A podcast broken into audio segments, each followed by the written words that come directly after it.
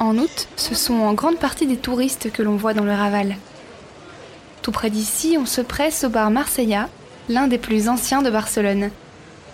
Et pourtant, ce sont surtout des Barcelonais qui se rendent à la Filmoteca, la cinémathèque de Catalogne. Car le mois d'août, avec ses longues et chaudes journées d'été, est le moment idéal pour se détendre et regarder tranquillement un film au frais.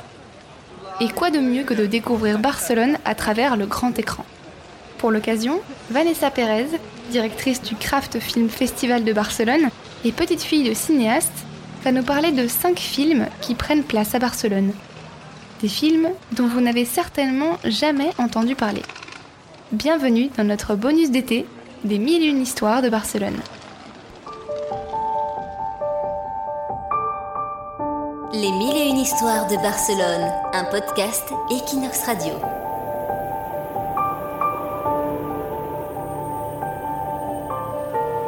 On va commencer par un documentaire, parce que c'est le premier film euh, qui s'est tourné à, Barcelone, qui s'appelle La perle de la Méditerranée. Ça a été produit par Cabo Film. C'est un film qui a été euh, tourné en 1911, et c'est là où on voit Barcelone pour la première fois, qui révèle ses secrets, sa beauté, tout ce qui feront son attraction, et sa perte pour d'autres, non, le tourisme et la massification du tourisme.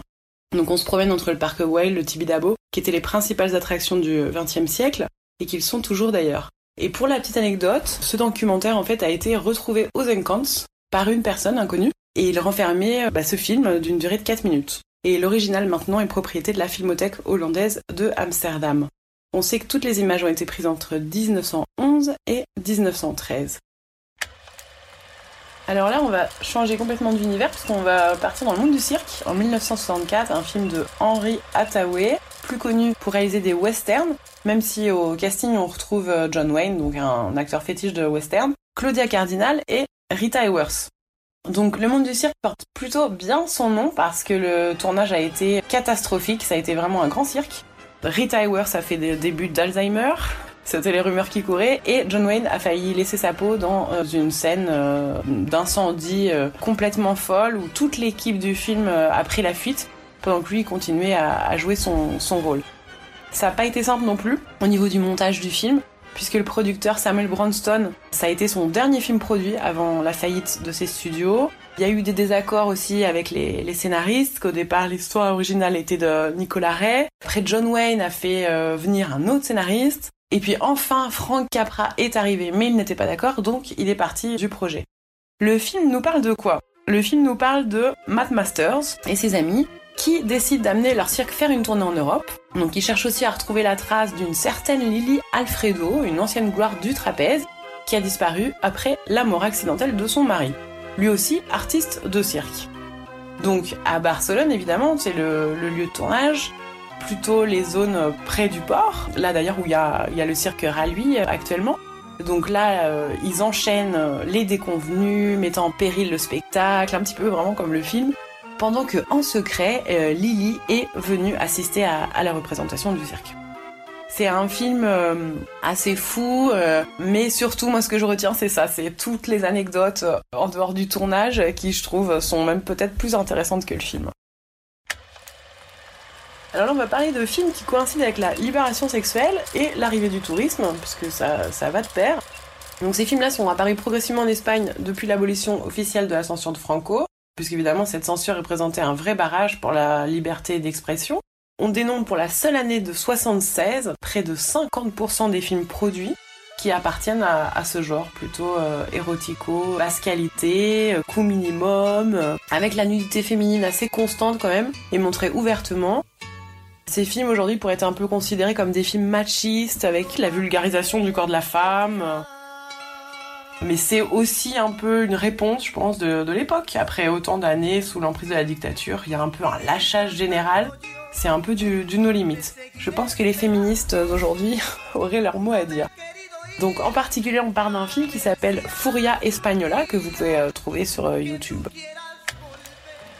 Alors maintenant, on va parler d'un film clé dans la transition démocratique de la Catalogne, La Ciutat Cremada, la ville incinérée de 1975 d'Antonio Ribas.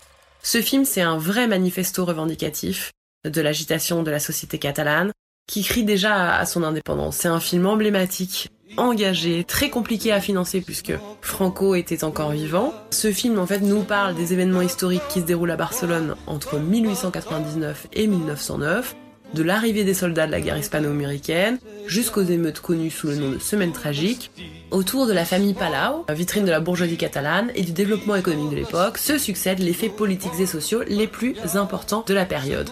Donc voilà, ce qu'il faut retenir de ce film, c'est que c'est l'embryon du catalanisme moderne. Il y a déjà cette volonté de se détacher de l'Espagne et de crier à son indépendance. Donc là, on va parler d'un polar s'est tourné en 1978, un film de Jacques Deray, qui avait notamment réalisé La piscine ou Borsaino. Ce film, c'est un papillon sur l'épaule.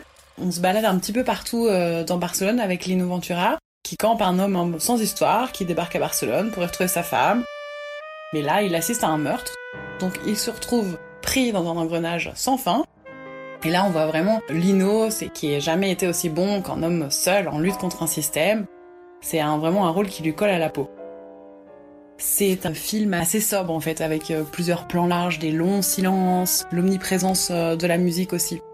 On retrouve Jean-Claude Carrière au scénario quand même. Et donc Jacques Deray, le réalisateur, nous euh, promène dans Barcelone, qui est une Barcelone, il la montre ouverte, cosmopolite, un peu en rescapé du franquisme. C'est un film en fait qui reflète correctement euh, l'évolution de l'image de Barcelone durant les premières années de la démocratie après plus de 40 ans de dictature. On a l'ensemble de la ville qui est le scénario du parcours tourmenté de Lino Ventura. On se promène sur la Rambla, la zone portuaire, la place Areal, le quartier gothique, qui jouent des rôles fondamentaux euh, dans le film. Donc en fait c'est un petit peu Barcelone comme une ville qui renaît après une longue et sombre période.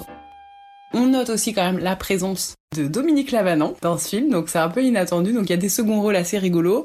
Et euh, pour terminer, une anecdote que j'ai lue euh, sur internet que j'ai trouvée assez marrante sur un forum par rapport à ce film, c'est comme un moonwalk en charentaise. Voilà, vous savez à quoi vous attendre.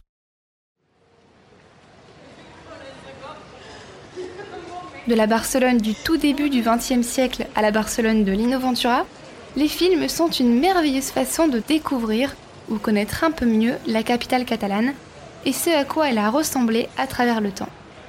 On retrouve même des archives de films de propagande anarchiste datant de la guerre civile espagnole qui dévoilent Barcelone comme on ne l'a jamais vu.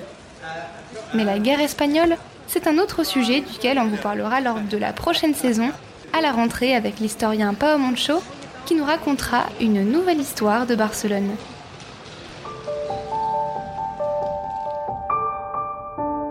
Les mille et une histoires de Barcelone, un podcast Equinox Radio.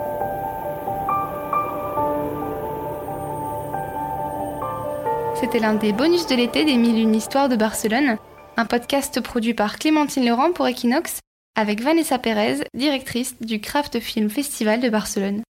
Écoutez-nous sur Equinox rubrique podcast, sur Spotify, Apple Podcast et toutes les plateformes. N'hésitez pas à partager cet épisode et rendez-vous dans un mois pour écouter un nouvel épisode des 1001 histoires de Barcelone.